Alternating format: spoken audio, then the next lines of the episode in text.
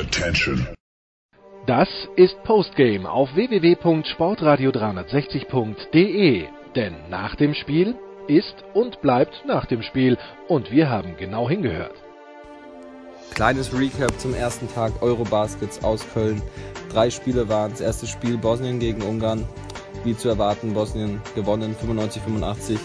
Im Endeffekt recht deutlich, auch wenn zum vierten Quarter nochmal knapp wurde, Ungarn auf zwei rangekommen, aber dann doch der zu erwartende Sieger. Zweites Spiel dann Slowenien gegen Litauen 92-85 für Slowenien. Habe ich richtig getippt und habe damit auch äh, ein Plüschtür vom Kölner Dom bekommen, weil ich den, den Siegesunterschied richtig getippt habe mit 91, 84, ein Punkt nur verfehlt.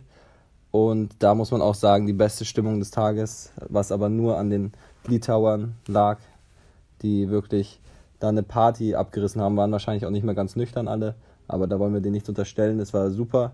Wenn die gegen Deutschland heute gespielt hätten, das hätte richtig cool werden können, weil französische Fans waren fast gar keine da so der Doncic bisschen irgendwie unter der Erwartung gespielt, aber trotzdem hat trotzdem gereicht. Die, vor allem die 10 Assists waren am Schluss dann ausschlaggebend.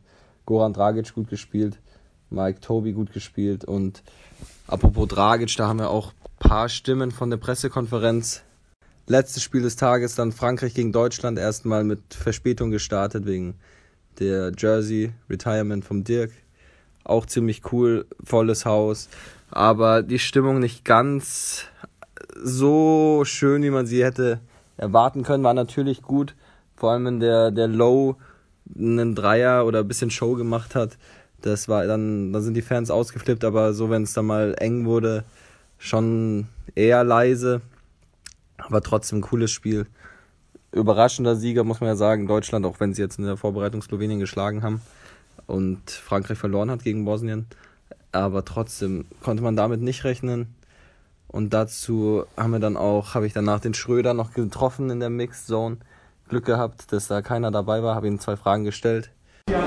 Wenn du das vergleichst, die Vorbereitung mit der normalen Vorbereitung für die NBA, was ist dir lieber, diese extra Belastung jetzt und dass man so ein bisschen schon reinkommt in die Intensität oder dass du dich gescheit vorbereiten kannst auf die Saison?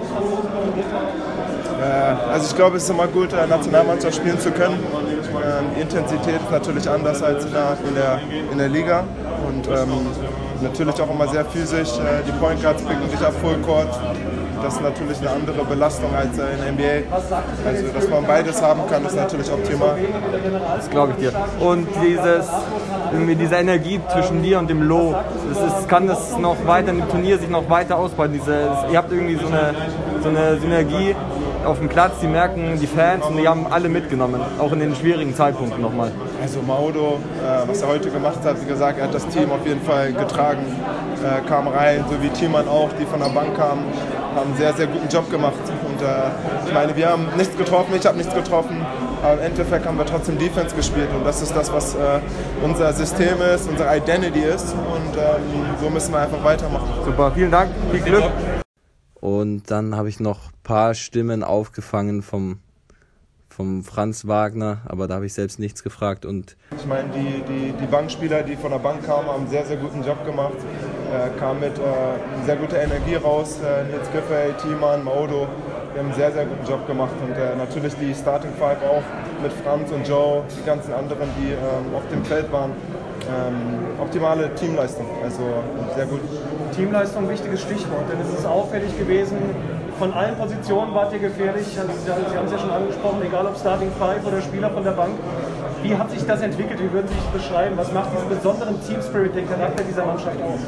Die Teamchemie, das ist das, äh, jeder hat Selbstbewusstsein, jeder hat ähm, dafür gearbeitet, hier äh, stehen zu dürfen. Das ist eine Ehre für jeden äh, Einzelnen in der Kabine und äh, wir nehmen das auch so. Und äh, im Endeffekt werden Bankspieler, ich glaube alle Bankspieler könnten auch äh, starten, ähm, weil wir halt eine gute Qualität in diesem Team haben. Ähm, aber jeder akzeptiert seine Rolle, wenn er reinkommt, gibt er 110 Prozent und ähm, das ist, was natürlich ausmacht. Eine letzte Frage noch zu Dirk Nowitzki und der Zeremonie vor dem Spiel. Ähm, wie sehr hat Sie das bewegt? Was hat das mit Ihnen gemacht?